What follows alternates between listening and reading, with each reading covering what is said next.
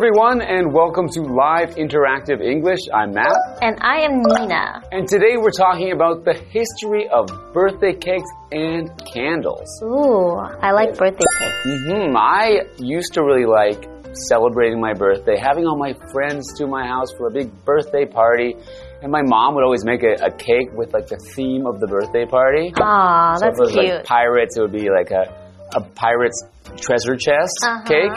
But yeah, so I used to love that. But now that I'm, you know, getting old, I tend, I, there's too many candles on the cake. It's not as much fun. So yeah, but also it would be weird if your mom made you another pirate themed birthday My- cake. my mom sends me a cake in the mail from Canada still. Really? Yes. oh my god, that is so cute. So how do you celebrate birthdays? Um, yeah, I usually have like a, a dinner and there's always a birthday cake, but I do have a memorable, a memorable experience where it was my mother's birthday, and you know how it's tradition to have, you know, blow out the candles and make mm-hmm. a wish. So I was taking pictures of my mom while the candle was lit, and I was taking a little bit too long, and my father was getting annoyed. He was saying, "You have to hurry up. The the flame is going to go out." And it did, and he got so angry, mm-hmm. and I didn't understand why. I felt like it wasn't a big deal. Mm-hmm. I'll just relight the candle. But he had um, he lectured me on how we give power to what we believe, and if we don't really believe that making a wish is going to do anything, then why bother with all these traditions? Okay, so he feels that once the candle's gone out once, the wish no longer is no longer effective. Maybe, or it's bad luck. I'm not sure. Okay, that's very interesting. Yeah. But that's good. I think a lot of people believe that, yeah, you can get wishes from blowing out your candles. But I think we'll find out a lot more about, you know, how birthday cakes and candles came to be part of our birthday traditions when we get into our article today. Okay.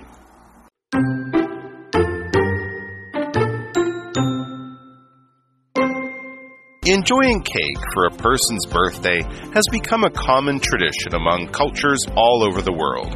But where did this tradition come from? Why do we eat cake and not some other food? The answers may surprise you. Celebrations with cakes and candles started in ancient Greece. The ancient Greeks held such celebrations to honor their moon goddess. Their cakes were round like the moon and decorated with lit candles. The candles made the cake light up like the moon. Soon there were birthday parties with candles for the common man. People had parties and burned candles on birthdays to protect against evil spirits.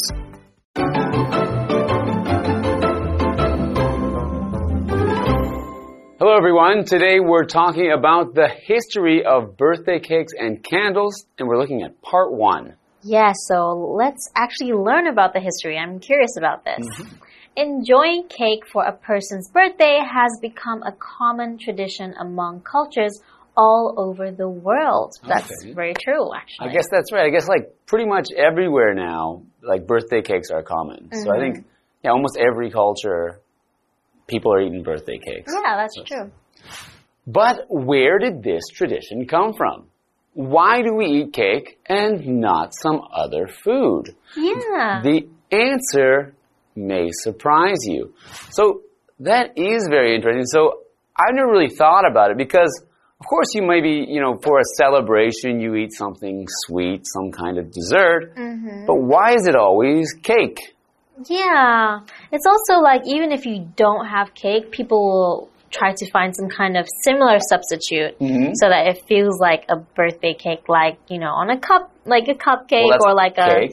Or well, a pie or something as No, similar pie. as possible. So I like pie. Pies are delicious. Okay. Maybe I like pies better than birthday cakes, but Ah. people would think I think it's a little bit strange to have a birthday pie. Yeah, Unless you true. like can't find a cake. exactly. Oh, I've seen like a, a tower of donuts instead of a cake. Okay, well that could be argued that a donut is also a cake. Exactly. So something similar, right? Yes. So yeah, celebrations with cakes and candles started in ancient Greece.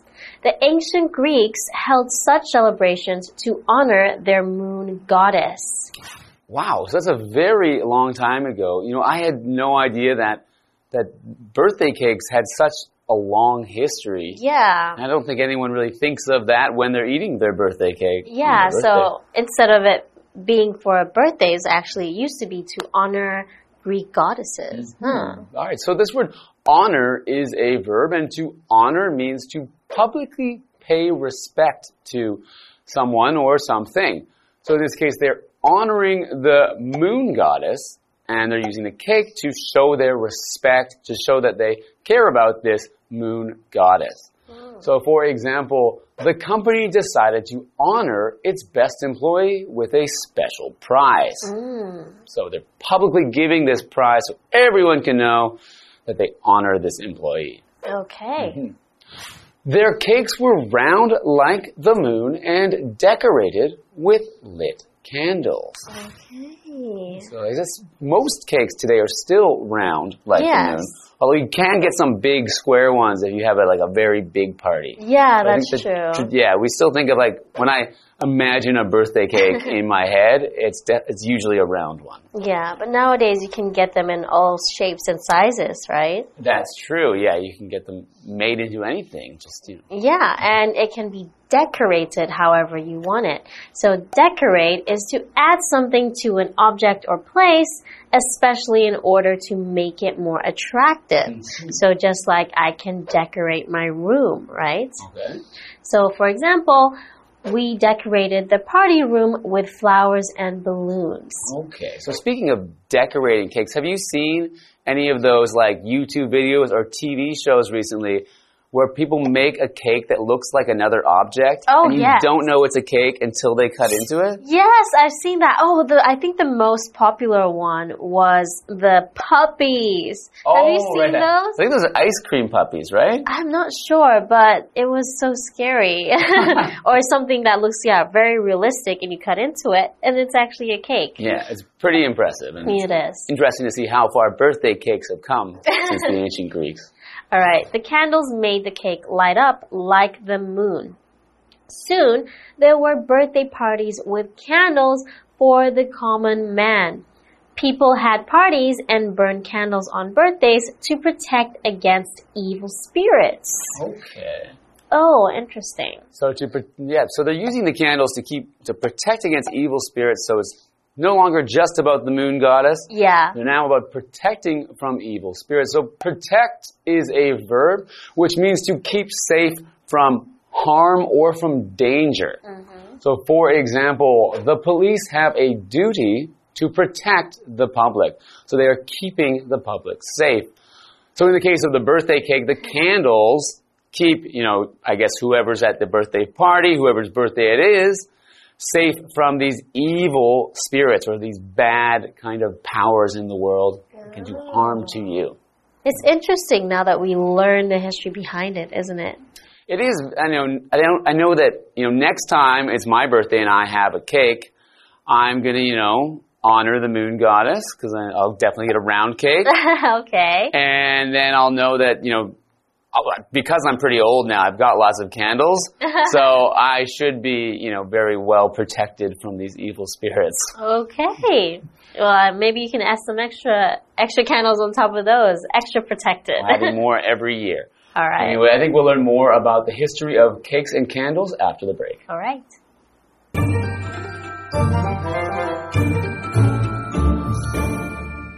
Hello，大家好，我是 Hanny。这两天的课文要来探讨为什么生日要吃蛋糕、吹蜡烛呢？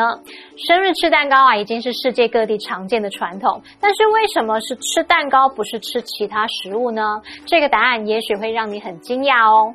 其实有蛋糕和蜡烛的庆祝活动是始于古希腊，古希腊人举行这样的庆祝活动呢，是来向他们的月神致敬。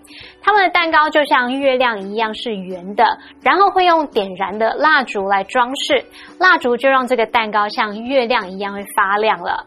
那不久后呢，就有用蜡烛来为平民男子庆生的派对。人们在生日的时候开派对，然后燃烧蜡烛来抵御恶灵。好，单字 honor，honor 就表示向什么致敬、表彰，在这边当动词用。decorate 它则表示装饰啊、布置或是点缀。再来 protect 是动词，表示保护、防护。好，这边两个重点，我们进入文法时间。好，我们来看第一个重点是现在完成式，也就是用 have 或是 has 加上过去分词 pp，来看看它的使用情境。第一种呢是表示说从过去某一个时间点开始，持续到现在的动作或状态。那常常会搭配 since，表示说自从什么什么以来就一直怎么样，或者是可以搭配 for 去表达持续一段时间。好，那我们来看例句：Helen has been on a diet since June. Helen 从六月开始节食。She has been on a diet for three months.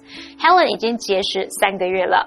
好，第二个情境是表达说不久前刚完成的动作，像是 I have just finished my lunch，我刚吃完午餐。那第三个情境是表达到现在之前已经有过的经验，像 We have visited the restaurant several times，我们去过那间餐厅好几次了。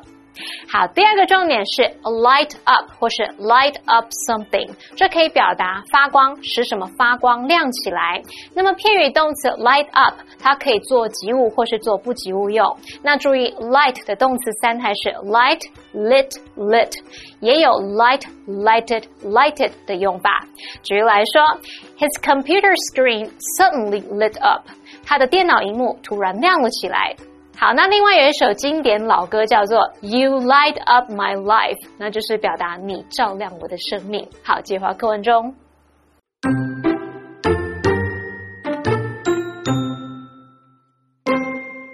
Birthday cake took a long time to become popular. One reason for this is that cake was expensive. In most cases, only rich people could afford this kind of sweet treat. In the 18th century, birthday cakes became easier to make and more affordable to buy. Over the 19th century, they became common throughout Europe.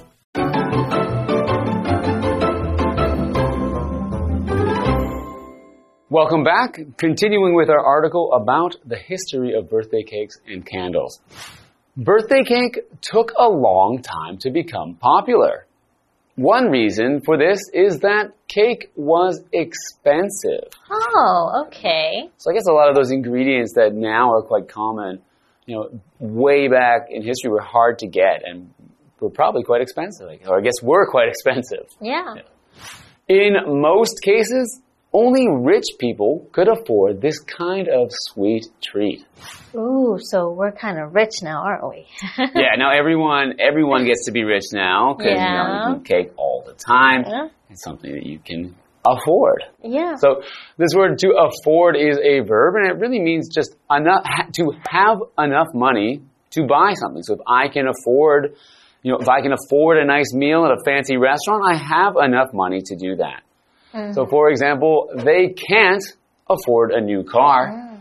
Means that they don't have enough money to get a new car. But with afford, you can also use it for time, right? Mhm, That's right. So So I can't afford to waste my time on this. mm, that's There's right. that. So you can't, you don't have the extra time. You can't afford to waste time. Yeah.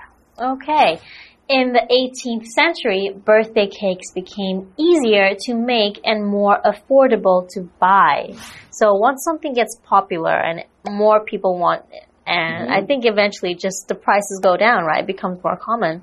Okay, yeah. I guess if there's more people making birthday cakes, Yeah. then they're going to need to have more ingredients available for, to make those birthday cakes, and the prices of everything will, will go down. Yeah. Over the 19th century, they became common throughout Europe. Wow. Okay. So, So a century is actually 100 years, Mhm. right? yeah. So, for example, the author wrote about life in the 19th century in his book. So, which century are we in right now? Right now we are in the 21st century. The 21st century, yes. Okay, so the cakes have become popular in Europe since the 19th century. So that means that they have been popular now for 200 years. Yeah. More. More than 200 years of birthday cakes. You know, so growing up, like I mentioned before, my mom would always make a cool cake for my birthday. Oh, that's so nice. So I remember one of my favorites was I had these these cartoon characters I really liked were the Teenage Mutant Ninja Turtles. Okay. I think there's still there's still characters that are around Yeah. today. You may have heard of them. Yes. And uh, know, my mom made a birthday cake in the shape of one of the Ninja Turtles' faces. That is so sweet. I really, I was very excited. I dressed up as a as a Ninja Turtle for my birthday, and I gave all of my friends who came to enjoy, who came to join my birthday party, gave them a Ninja Turtle masks to wear as well, and we all went around, you know, basically fighting each other, dressed as Ninja Turtles. That is super cute. I hope you call your mom every day to check on her. Once a week, once a week. Ah, that's not enough. okay, so now we learned a little bit more about where and how the birthday cake and candles came from, Mm-hmm. but there's more to the story, right? That's right. So we're going to learn more when we get into it next time for part two. All right, see you then.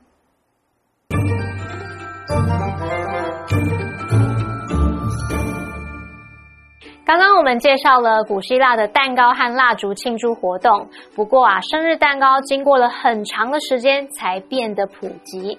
有一个原因是 蛋糕很贵，在大多数情况下，只有有钱人才负担得起这种甜点。那么在十八世纪啊，生日蛋糕变得比较容易制作，而且比较买买得起了。那么在十九世纪期间，它在欧洲各地就变得很普遍了。好，单字 afford，afford 这个动词表示买得起、负担得起，后面可以直接接事物，那你也可以接 to 加原形动词。好，如果我们在 afford 后面接 a b l e 这个字尾变成 affordable，那就可以形容是买得起的。再来 century，它表示世纪，也就是一百年嘛。那么 Matt 老师最后有聊到说，他妈妈以前帮他做了一个忍者龟的生日蛋糕。老师说的这个 Teenage Mutant Ninja Turtles 就是忍者龟。我们顺便学一下 mutant 这个字，M U T A N T，mutant 可以用来当名词，表示动物或植物的突变体，也可以当形容词来形容是变种的、突变的。好，那么以上这些讲解，同学们别走开，马上回来哦。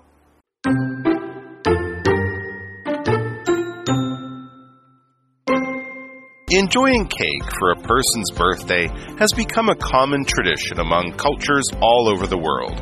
But where did this tradition come from? Why do we eat cake and not some other food? The answers may surprise you. Celebrations with cakes and candles started in ancient Greece. The ancient Greeks held such celebrations to honor their moon goddess. Their cakes were round like the moon and decorated with lit candles. The candles made the cake light up like the moon. Soon there were birthday parties with candles for the common man. People had parties and burned candles on birthdays to protect against evil spirits. Birthday cake took a long time to become popular. One reason for this is that cake was expensive. In most cases, only rich people could afford this kind of sweet treat. In the 18th century, birthday cakes became easier to make and more affordable to buy. Over the 19th century, they became common throughout Europe. Not only do people get tired, but so do trains. Today we're going to go take a look at Zhanghua Railway Relic. And this has been called the Hotel of Locomotives. So why don't we dive into today's lesson and learn a bit about where these trains sleep?